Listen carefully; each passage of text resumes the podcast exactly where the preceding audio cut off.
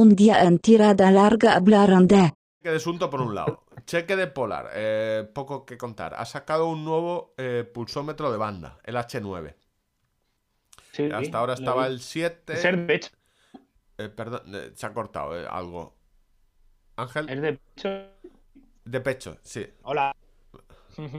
Vale, anda, vale.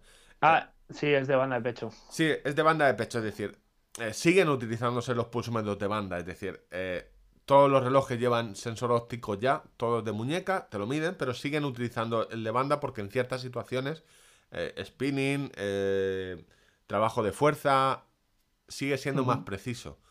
Un pelín más preciso, pero siguen vendiéndose. Y sobre todo para ciclismo, donde hay muchos cambios. Claro.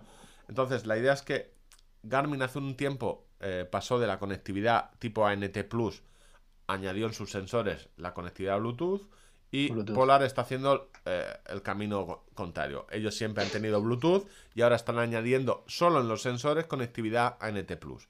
Es decir, ahora podremos comprar. Voy a escribir un, art- un artículo a medias donde explicaré todas las diferencias de, de Polar, pero al final es un sensor de 60 euros, una banda de frecuencia para competir con la HRM dual de Garmin y prácticamente son idénticas. Es-.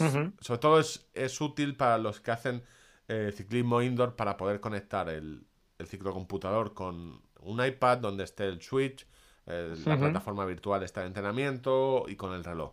Entonces ahora, tan, ahora con, da igual que tengas un reloj Garmin o un Polar que te puedes comprar la banda de Polar o de Garmin.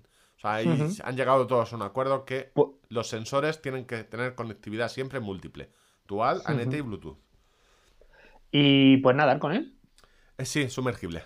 Pero Vale, no se te pasa, eh, este eh, no pasa la frecuencia cardíaca al reloj.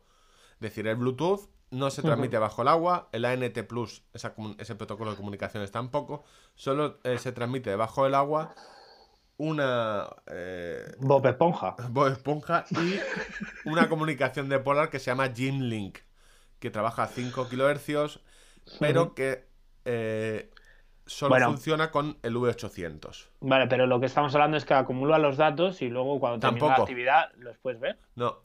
Entonces, ¿para qué necesitas eh, la cinta? ¿Para qué te la pones? O sea, no funciona en el agua. En el agua no, esta no. Las de, las de Polar, eh, el H10 sí que tiene memoria, con lo cual luego puedes Ujú. pasar los datos aparte, pero es que ahora los relojes de Polar graban el pulso directamente en el reloj cuando nadas. Ujú. No tienes problema. Ah, vale, vale, vale, vale. ¿Vale? No es como tu Garmin, que no lo hace. Los Garmin nuevos sí.